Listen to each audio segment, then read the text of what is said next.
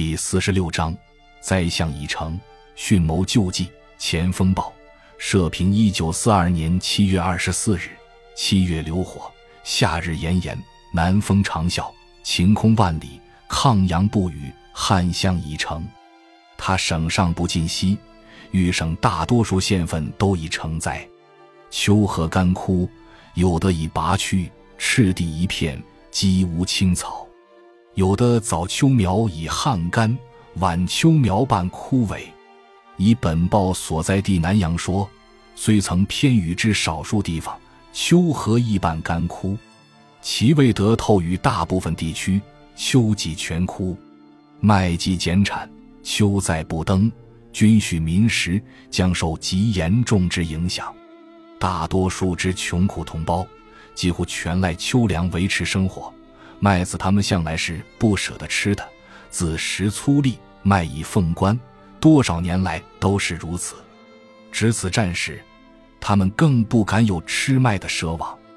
故麦子减收，对绝大多数之民食影响尚小。只要秋季能收，民食极无问题。但有红薯、高粱，农民亦可顾命。如此抗旱，再有十日不雨。秋收即完全绝望，兵连祸结，积谨见真，影响抗战，实深且惧。本报于旬日前曾诸论，请负责当局早为防灾准备，免致饥饿流离，影响抗战之业。今日抗旱亦甚，灾情更为严重。我们在乡间常见得两种现象：一位讨饭的人骤增，大部分都是鲁、宝。甲一级鄢陵、扶沟、魏为等县之灾民，一为求神祈雨之男男女女，头戴柳圈，击鼓鸣锣，烧香磕头，虔诚祈祷，到处可见。老太婆们则挥泪以诉，泥胎的龙王爷与肉身的人同暴晒于烈日之下。龙王爷毕竟是泥土之身，暴晒数日，面不改色；而血肉之躯的人。浑身赤紫，极不像人。虽是如此，而世天梦梦，老天爷并不稍加垂怜，而会以甘霖。地已赤，收无望，吸气之而知他，尚可耕耘；收有威望的，求神祈雨，祷天求救。此种举动诚属愚蠢，但无雨粮不收，无粮命不保，人力既无可为，求人不行。不求神，求什么？其行虽愚，其心实甚苦。平时既水利不兴，旱时又回天无数。我们虽具心之时，不信有神奇，但对此旱情也没有什么有效的好办法。天不下雨，谁也无法。下雨既无能为力，水利亦兴修不及。积极的生产办法，一时是无办法的。只有消极的从节约方面来谋补救。西洋有节约即等于生产之谚语。现实灾相已成，民食已成大问题，生产减少而消费仍如旧，那如何得了？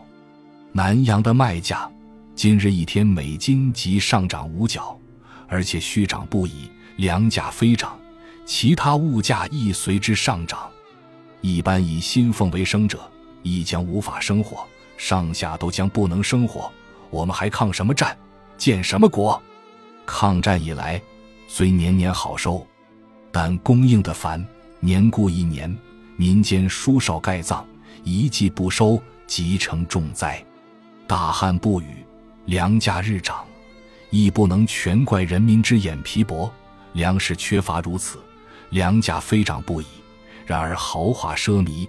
挥霍浪费者仍醉生梦死，一如往昔；而滥领军脉、冒用平价粮者已滔滔皆是。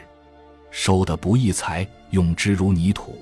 富人一餐够穷人吃半年，大多数人吃稀的、吃粗的，省出细的稠的，供少数人之浪费。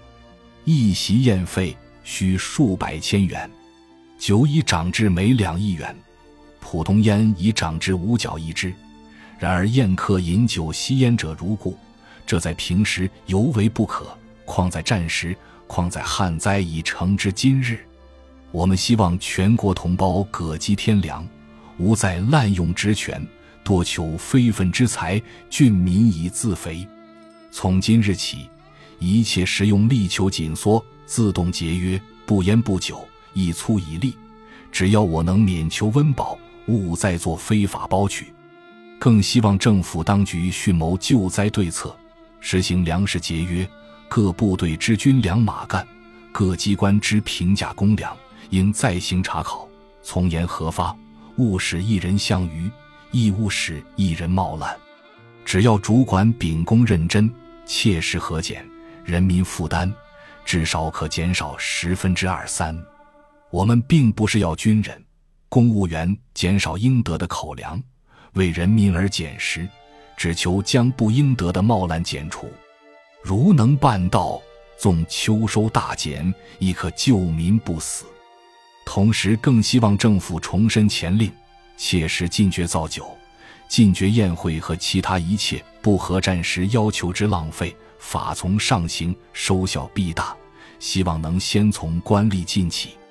生产减去若干，消费亦节用若干，使生产消费仍保持平衡。虽民少盖葬，虽有一年之荒，尚可勉强度过。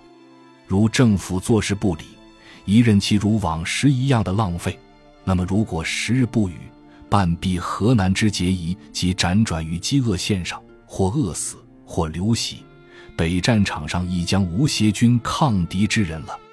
事身严重。情意深迫，无人绝非故为大言，以耸听闻。